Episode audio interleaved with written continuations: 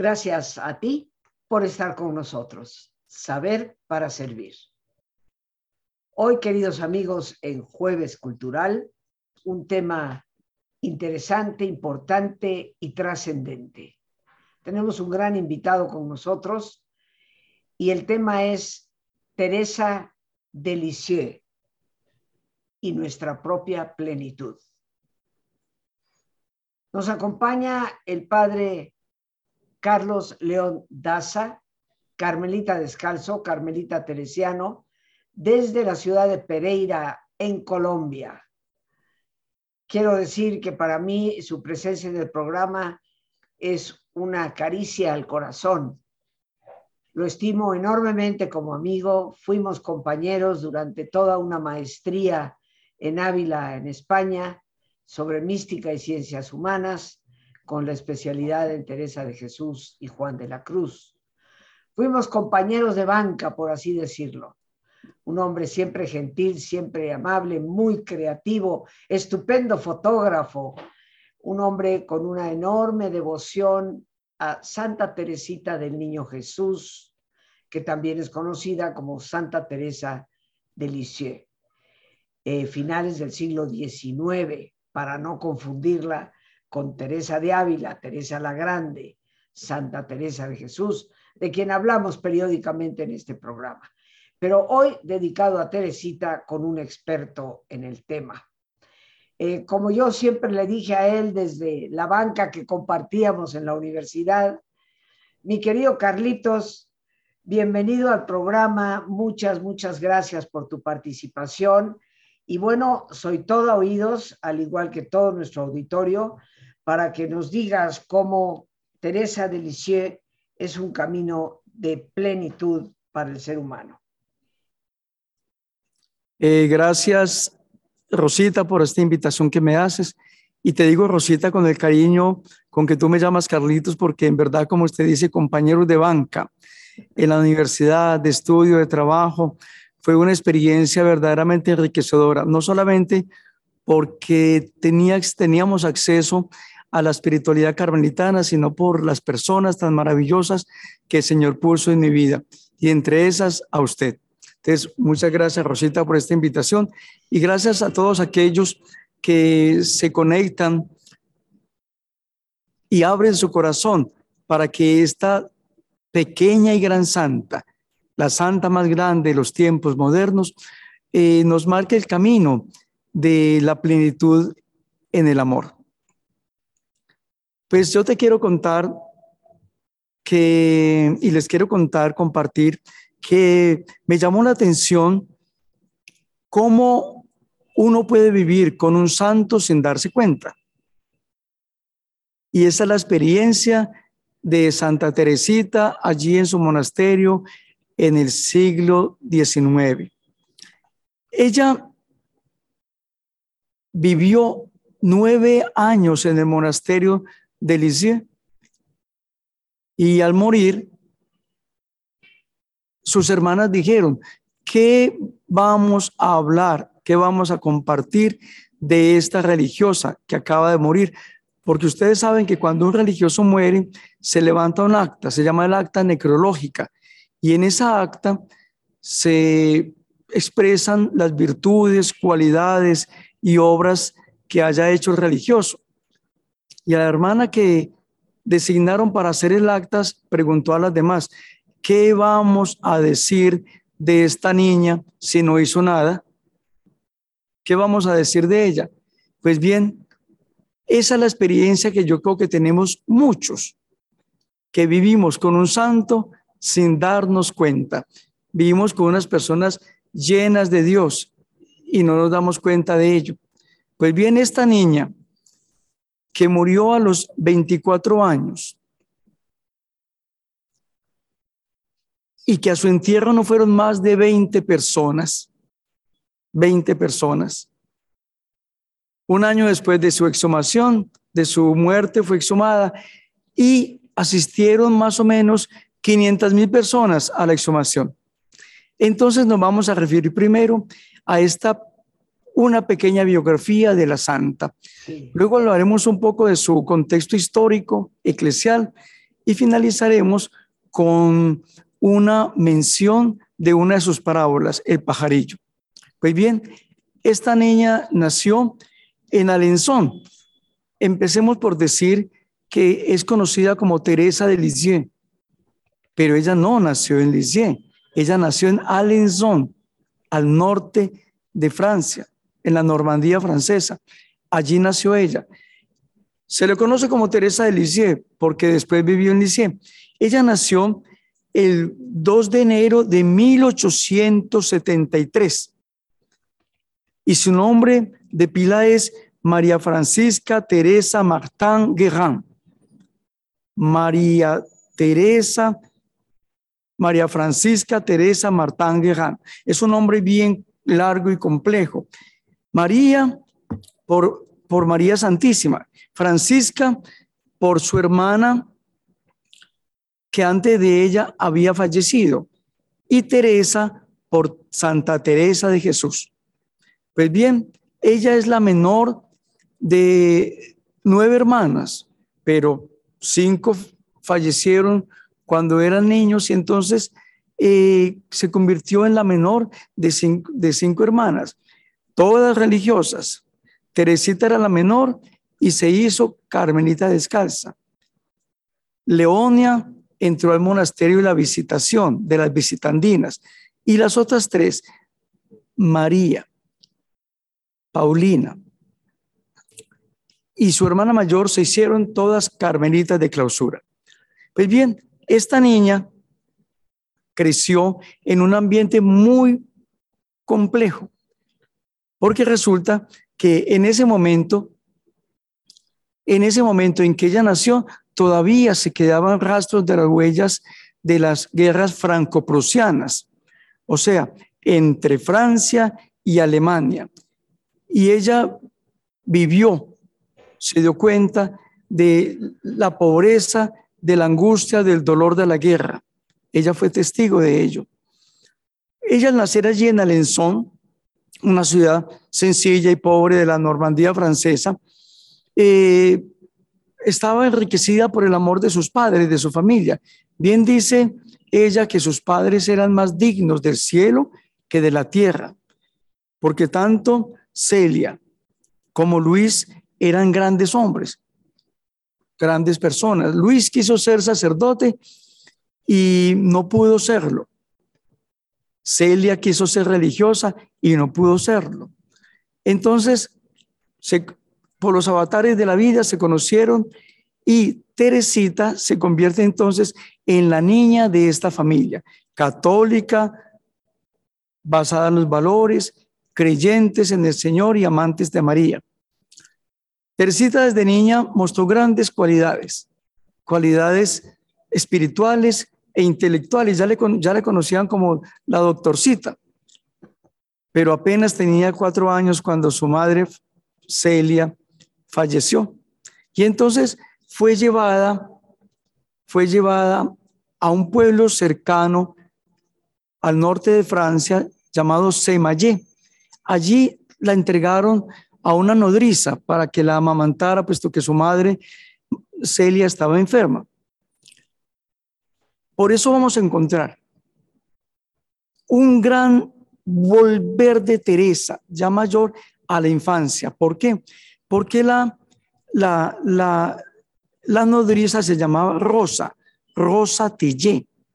Y todos conocemos la gran expresión de Teresita, haré caer una lluvia de rosas. Entonces aquí hay que enfatizar algo muy importante en la vida de Teresa, y es que para nosotros entrar en el contacto teresiano, tenemos que entrar en ese juego del lenguaje, en la metáfora, en la parábola, donde Teresita va enriqueciendo su existencia. Por eso alguien va a decir, Teresita es el quinto evangelio porque ustedes saben bien que todos los evangelios, los cuatro evangelios son parabólicos, son metafóricos, que el lenguaje de Cristo Jesús nuestro Señor es un lenguaje desde la comparación, desde la sencillez, desde la pequeñez. Y eso es Teresa. Ella lo empieza a expresar cuando va a decir, yo quiero, que sobre el mundo caiga una lluvia de rosas. ¿A dónde nos está reenviando? Al primer amor, al primer abrazo, a la primera gota de leche, a la primera caricia esencial que le prodigó Rosa Tellé allí en Semayé. Entonces, mis queridos hermanos, qué bueno saber que estamos teniendo contacto con una niña, sí, que falleció a los 24 años, pero llena de evangelio, llena de palabra de Dios. Y entonces eso le valió el nombre de quinto evangelio. Teresita sigue creciendo y entra al monasterio, pero antes de ello, ella sintió la necesidad de ser carmelita desde pequeña y a los cruzando los 14 años se fue con su padre y con su madre a Roma a encontrarse con el Papa León XIII y le pregunta, le formula la inquietud, yo quiero ser carmelita de clausura del Carmelo de Lisieux. El Papa qué le dice, tienes 14 años, vas a cumplir 15 años, no puedes entrar todavía, pero si Dios quiere, lo harás. Ella se fue con esa convicción, regresó a su casa y cumpliendo los 15 años, el obispo le dijo, y el superior del Carmelo, puedes entrar al Carmelo. Ya estaban sus hermanos, sus hermanas carmelitas, como carmelitas. Y ella bien dice, no vengo al monasterio a seguir a mis hermanas, no vengo a buscarlas a ellas, vengo a buscar al Señor. Vengo para ser la esposa de Cristo. Vengo para santificarme salvando almas. Pues bien, esta niña, con esa vida sencilla de monasterio, escribió la historia de un alma que está compuesto por tres manuscritos que se llaman manuscrito A, manuscrito B y manuscrito C. El manuscrito A es toda la historia de su pequeñez, de su niñez, los recuerdos infantiles, los primeros años de vida, la primera comunión. El manuscrito B es una carta, es la respuesta a una carta de su hermana que le dice que le escriba una carta y ella le responde, pero su hermana no entendió el recuerdo de un retiro espiritual en 1877. Y luego, el manuscrito C, ya faltando un año para su muerte, Teresita lo escribe y es toda la concepción teológica de la vida religiosa. Pues bien, hermanos, entonces, Teresita así va creciendo, escribiendo por orden de sus superioras y va marcando su historia, la historia de ella y la historia de la iglesia, porque al nacer ella en el siglo, en este siglo, era la iglesia del Papa León XIII y era una iglesia marcada por el jansenismo, marcada por el rigor, la dureza, porque el jansenismo promulgado por Monseñor de Jansenio promulgó que Dios estaba lejos que Dios era un Dios heterónomo, o sea, fuera del hombre. Y por tanto se, se creó, fue formándose la vida religiosa desde la rigorosidad, desde la estrictez, desde la dureza, desde el no diálogo. Un siglo de la sacramentalidad, una crisis sacramental, una crisis del lenguaje. Y Teresita supo vencer todo este siglo de ella el siglo de la iglesia en ese momento, adelantándose al Concilio Vaticano II, para decirnos lo, contrario a que se decía el mundo de su momento histórico, que se decía que Dios es castigador, que Dios es duro. Y Teresita, desde ese camino que va haciendo, en servicio, en pequeñez, nos dice, Dios es misericordia, Dios es amor, Dios es ternura, Dios es bondad. Y eso es lo que Teresita hoy nos quiere decir. Que la plenitud del ser humano se alcanza en el amor. Que la plenitud del ser humano se alcanza en ese contacto con Dios. Y ella en el manuscrito B nos dice claramente que las relaciones interpersonales se cambian en la medida en que tenemos un contacto de Dios sólido y firme desde el corazón, no desde la razón. Ella dice algo muy especial respecto a la iglesia del siglo, de su siglo, en el de la iglesia León XIII. Ella dice, a mí nadie me enseñó a orar, porque yo encontraba muchas oraciones escritas por grandes teólogos, pero todas escritas desde la razón, la intelectualidad. Entonces ella dice, yo entro en mí y me encuentro con Cristo, mi amado, mi esposito, dice ella, y Él me instruye, Él me enseña, Él me perfecciona. Por tanto, ella se adelanta a las instituciones del Concilio Vaticano II. Esas propuestas del Concilio Vaticano II para encontrar a Dios en nosotros. O sea, Teresa está fundamentada en la teología paulina. No soy yo, es Cristo el que vive en mí. Ya no soy yo. Y entonces Teresita, desde ese caminito de la pequeñez, del servicio, de la humildad y de la fragilidad, nos lleva a encontrarnos con el Dios trascendente, con el Dios amor, que es tocable en la persona del otro. Ella se convierte entonces en la doctora de la iglesia. ¿Por qué doctora de la iglesia? Porque en ese contexto de guerra, de violencia, de hambre, de rigidez eclesial, proclama al mundo que Dios es amor. Más que amor, misericordia. En ese momento se tenía la conciencia de que Dios estaba fuera de sí y nos estaba mirando o para castigarnos o para premiarnos. Y ella dice, no, Dios vive en nosotros. Y esa relación que tenemos es de amigo. Ella leyó a Teresa de Jesús. Ella legó, leyó a San Juan de la Cruz. Y por tanto, entonces, en palabras sencillas, nos va a decir que somos experiencia de Dios. Que el hombre, el ser humano es experiencia de Dios. Y por eso lanza escribe la poesía Vivir de Amor, que dice, Vivir de Amor es la poesía número 17 de Santa Teresita. Vivir de amor aquí sobre la tierra no es instalar mi tienda en el tabor, es decir, en el monte de la perfección, allí donde se, va, se le va a hacer la propuesta a Jesús, Señor, aquí estamos tan bueno, hagamos tres tiendas, una para Elías, otra para ti. No, no es estar en el tabor, no es estar en la placidez, no es estar en la alegría y en el gozo. Vivir de amor es subir con Jesús hasta el Calvario y abrazar su cruz. He ahí entonces la propuesta teresiana. Vivir de amor, sumergidos en Cristo. ¿Cómo? Viviendo su cruz. Por eso, mis queridos hermanos, Teresita nos dice, lo pequeñito de la vida hay que hacerlo de una forma extraordinaria. Y esa femina que está ahí, llamados a la existencia por amor, es lo que Teresa nos expresa.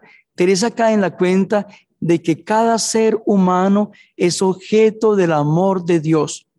El primer objeto del amor de Dios es su criatura, somos nosotros. Y por eso entonces Dios conoce y ama perfectamente a su criatura, porque nos ha hecho a su semejanza. Y Teresa nos dice, nosotros somos la criatura más excelsa creada por Dios. Ella nos dice, cada uno es llamado a la existencia con nombre propio y Dios lo mantiene en su ser. O sea, Dios nos da la vida, Dios nos da el ser y Él en su infinita misericordia nos mantiene en Él, en Él. Nos hace criaturas suyas porque nos ama, porque sea lo mejor para cada uno, para que ninguno de nosotros se pierda, dice Teresita, como dice el Evangelio en el capítulo de, Juan, la oración sacerdotal, que ninguno de estos pequeños míos se pierda. Entonces, ese encuentro con Jesucristo es un, un encuentro existencial, mis queridos hermanos, desde la vida. No es teórico, y eso es lo que Teresita nos quiere marcar, es en la vida. Por eso, en la noche de Navidad de 1886, ella sufre su conversión plena y total.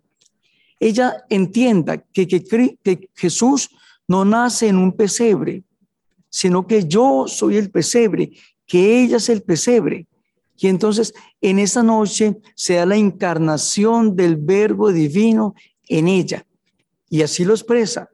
El amor, objeto de la fe de Teresita, tiene un carácter particular, un carácter profundamente evangélico. Teresita, dime.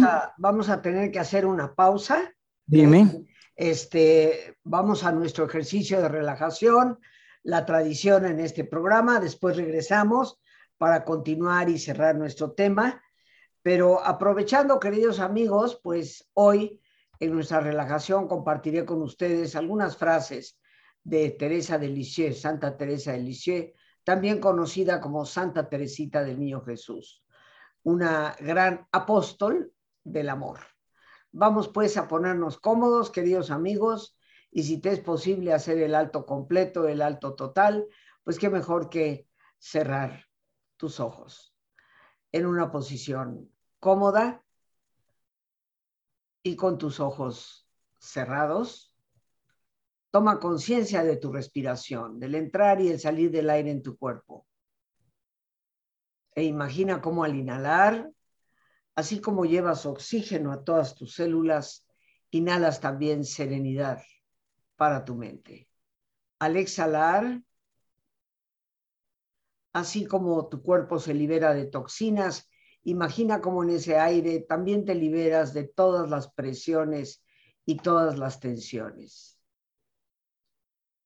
Respira profundamente.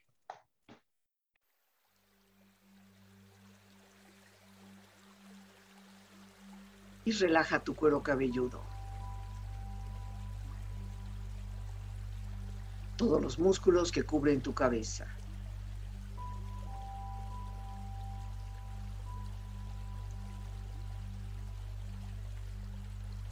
Relaja tu frente.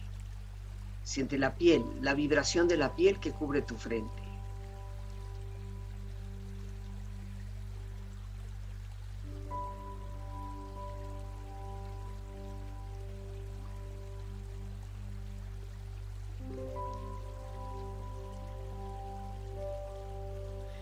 Tus párpados, los tejidos que rodean tus ojos.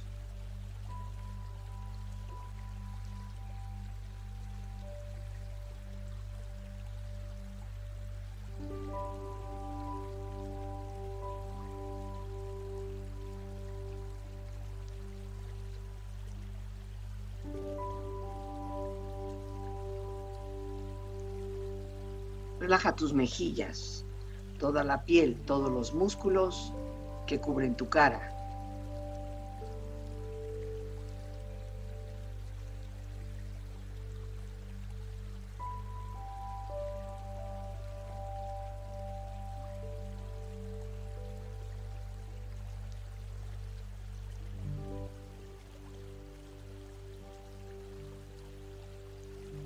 Relaja tu cuello y tu garganta. Siente su flexibilidad, equilibrio, balance.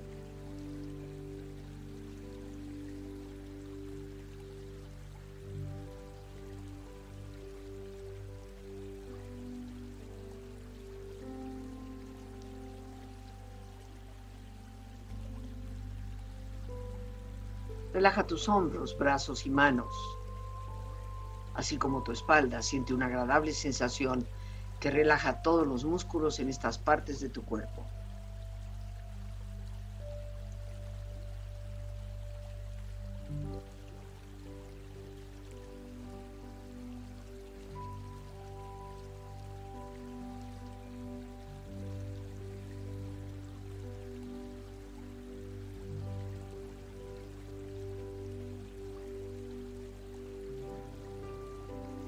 Relaja tu pecho exterior e interiormente, relajando todos los músculos, imaginando a todos tus órganos internos funcionar rítmica y saludablemente.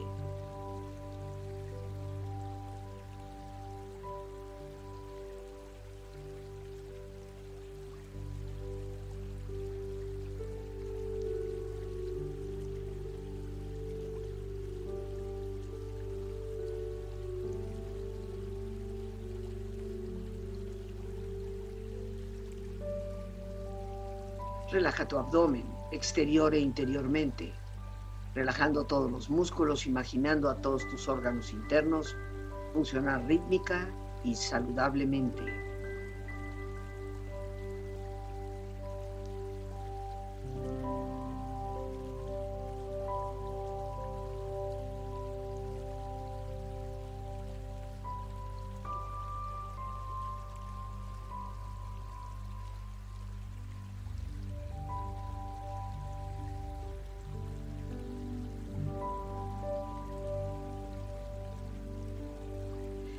Tus muslos, tus rodillas, siente la piel, la vibración de la piel que cubre estas partes de tu cuerpo.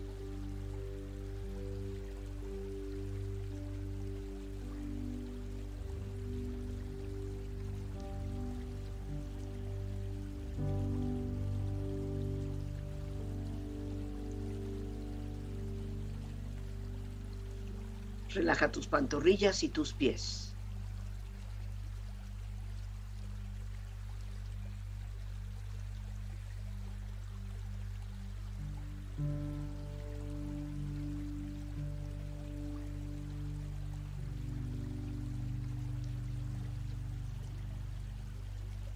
Con tu cuerpo profundamente relajado, proyecta en tu mente la imagen de un lugar ideal para el descanso.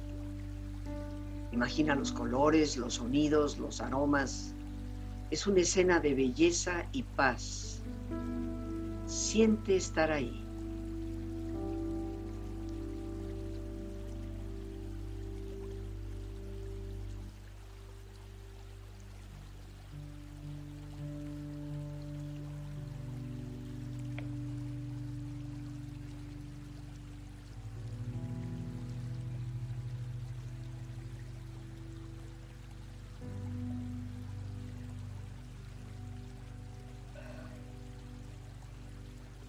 Tu cuerpo relajado, tu mente serena, reflexiona.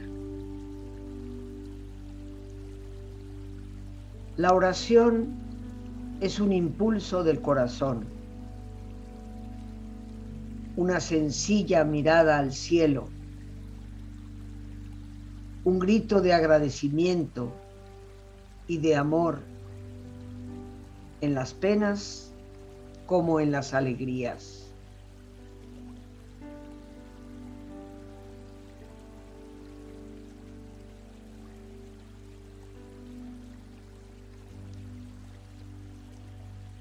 En vez de desanimarme, me he dicho, el buen Dios no puede inspirar deseos irrealizables. Por eso puedo, a pesar de mi pequeñez, aspirar a la santidad. Llegar a ser más grande me es imposible. He de soportarme tal y como soy con todas mis imperfecciones. Sin embargo, quiero buscar el medio de ir al cielo por un camino bien derecho, muy breve, un pequeño camino completamente nuevo.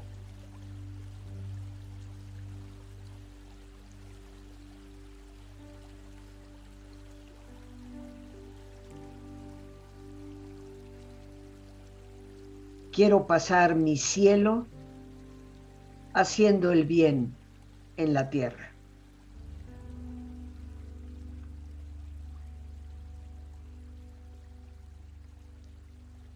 Respira profundamente. Relájate bien.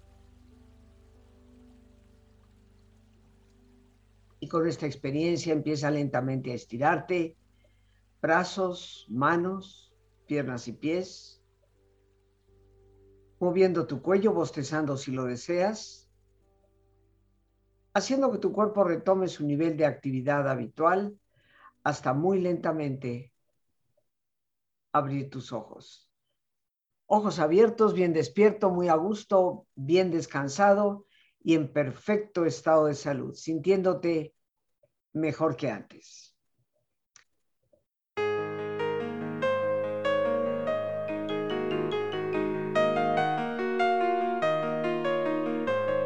Hoy la ciencia apunta a que nuestras emociones pueden jugar un papel muy importante, casi definitivo, en el deterioro de nuestro propio cerebro.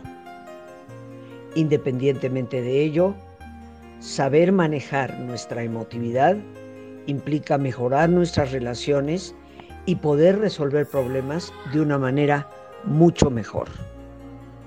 Te invito a participar en el taller Sabiduría Emocional los días 25, 27 y 28 del mes de abril, de 7 de la tarde a 9 de la noche.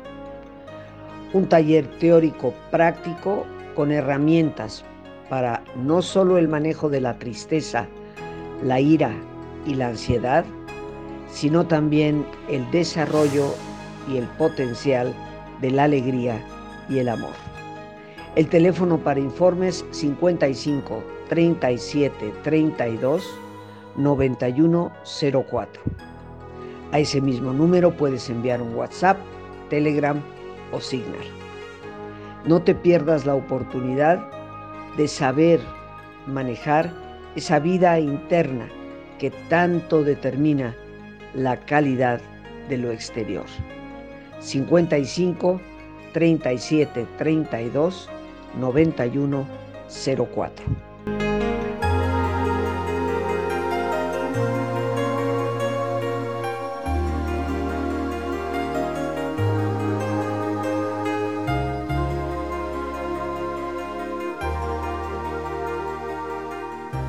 Regresamos, queridos amigos, con el padre Carlos León Daza quien está acompañándonos desde la ciudad de Pereira, en Colombia, un gran amigo a quien con todo cariño y respeto le llamo Carlitos.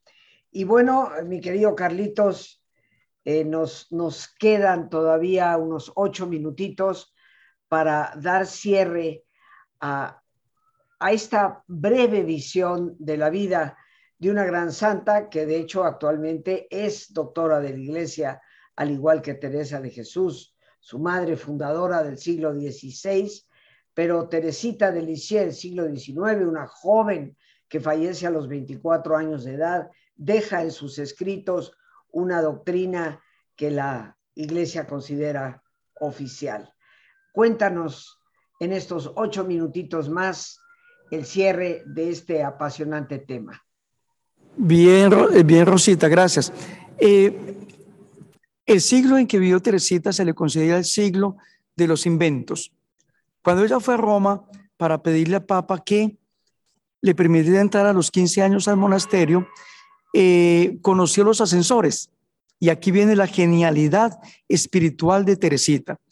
Ella encuentra que los ascensores suben a las personas de un piso a otro sin ningún esfuerzo, que no hay que hacer esfuerzo para subir escaleras. Entonces dice ella, yo quiero mi ascensor propio para subir al cielo, para subir a Dios. Y ella dice, ya tengo mi ascensor. Mi ascensor es Jesucristo. Él mismo me subirá al cielo.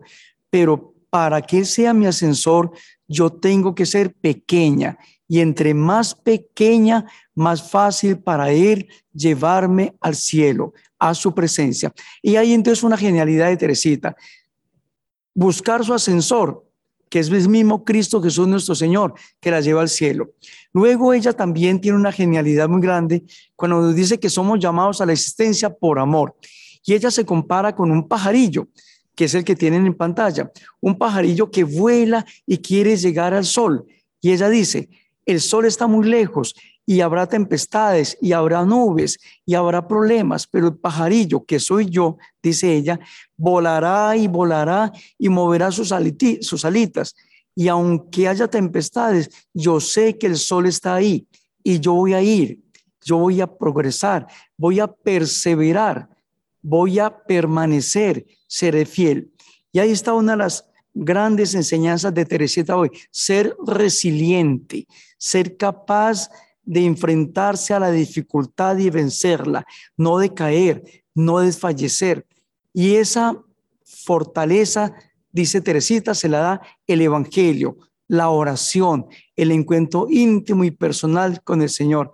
Por eso ella nos dice, cada uno es llamado a la existencia, cada uno, tú eres llamado a la existencia con un nombre propio y Dios te mantiene en el ser. O sea, Dios en su infinita misericordia nos regala el ser en una experiencia de conversión que es existencial, porque es en la vida. Y por eso ya va a cantar ahí.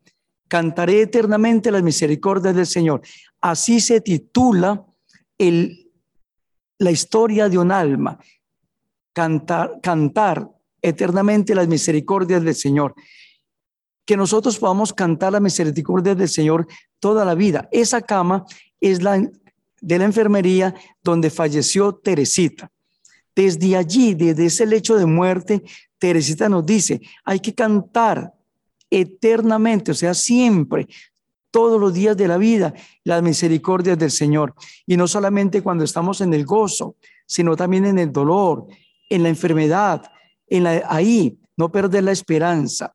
La misericordia del Señor es la gracia de Dios obrando, obrando misericordia en nosotros, obrando el milagro de la vida y de la existencia. Y eso es lo que santifica Teresita. porque es la patrona universal de las misiones? Porque ella es como esa agua. Ella es como esa agua que fluye, que tiene ondas y poco a poco se va extendiendo por todo el mundo.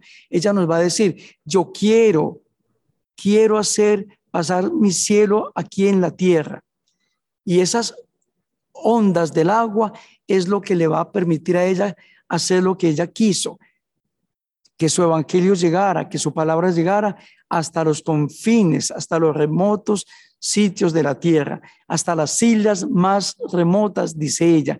Y se ha cumplido, porque hoy conocemos a Teresita universalmente, universalmente, en todos los sitios de la tierra, en los cinco continentes, se conoce a Teresita. ¿Por qué? Porque es la patrona universal de las misiones junto con San Francisco Javier. Es la patrona de los sacerdotes. Ella dijo, hay que orar incesantemente por los sacerdotes que son hombres frágiles, frágiles. Y ella ora por nosotros. Sentimos su presencia orante en la Iglesia Universal, derramando esa lluvia de rosas, esas, rubias de, esas lluvia de amor, de esperanza, de caridad, que nos recuerda a Rosa Tellé. A ver, Rosita, no sé si queda un tiempo. Tú me dirás si falta algo, si quieres saber algo aparte de Teresita. No, yo creo, este, bueno, ella muere. ¿En qué año exactamente es que fallece, Carlitos? nace en 1873 y muere en 1897, 24 años después. 24 años de edad. ¿Cuándo es que, perdón, cuándo es que se le beatifica? ¿Cuándo se le canoniza? Y cuándo se le declara eh, doctora de la Iglesia? Se le beatifica en 1925, 1923, perdón, se beatifica santa en 1925 y doctora, eh, doctora de la Iglesia en 1977. Muy bien, siete años, escasamente siete años después de Teresa de Jesús, la primera doctora de, de la Iglesia. Eh, Teresita de Lisieux, sus restos permanecen en Lisieux, ¿es correcto? Sí, sus restos permanecen en Lisieux, pero también yo creo que a México, en México estuvo un relicario, ¿cierto? Así es, así es. Tuvimos Perfecto. una visita de, de las reliquias de, de, Santa Teresita. Son dos relicarios, uno que permanece en Lisieux, en el monasterio de las monjas carmelitas, y otro que está dando la vuelta al mundo constantemente. ¿Sí? En este momento, eh, el relicario está por, eh, el que está dando la vuelta al mundo está por Canadá, tengo entendido. Y el otro está en Lisieux. Allí en esos dos relicarios están divididas las reliquias y eh, las cenizas de Teresa. En la Basílica de, de, Lisieux, de la cual yo fui capellán, hay un fémur en, una, en un sitio cerrado de cristal. Y en, la, y en los relicarios están las otras eh, partes de su cuerpo. Usted sabe que, se, que a los santos se les acostumbraba desmembrarlos para que visitaran los sitios que, que se asignaran para que llevaran eh, su santidad como expresión de la humanidad, pero expresión también de la divinidad que el Señor regala a cada ser humano. Bien, Carlitos, pues yo te quiero, no me queda más que agradecerte esta, esta participación en el programa. Eh, no sé si quieras cerrar con alguna frase de, Teresita eh, para ya despedirnos de nuestro público. Sí, con, una, con otra estrofa del vivir de amor del Salmo 17 de Teresita. Vivir de amor es disipar el miedo y el recuerdo de faltas del pasado. De mis pecados no percibo huellas, pues el amor de Dios lo ha borrado. Llama divina, purgadora hoguera, mi morada establezca en tu fogón ardiente, y en tu llamas yo canto a mi gusto, quiero vivir de amor. Es la experiencia del cielo que Santa Teresita quiere expresarnos en su manuscrito A, en su manuscrito B y en el manuscrito C. La experiencia de Teresita es el camino al cielo, por eso es el camino a la plenitud humana. Muy bien, mi querido Carlitos, pues de verdad muchísimas gracias. Yo les recomiendo la lectura. Historia de un alma es como fácilmente lo pueden conseguir en los medios electrónicos, en las grandes librerías. Historia de un alma de Teresa Delicier. Y por hoy nos despedimos dando las gracias a Dios por este espacio que nos permite compartir, a nuestro gran invitado, el padre León, eh, Carlos León Daza, Carmelita Teresiano, Carmelita Descalzo, que nos ha acompañado desde la ciudad de Pereira, en Colombia. Gracias a nuestra productora Lorena Sánchez y a ti, el más importante de todos, una vez más, gracias. Muchísimas gracias. Por, mis gracias a ti por esa paciencia que tienes para escucharme y por ayudarme siempre a crecer contigo. Que Dios te bendiga.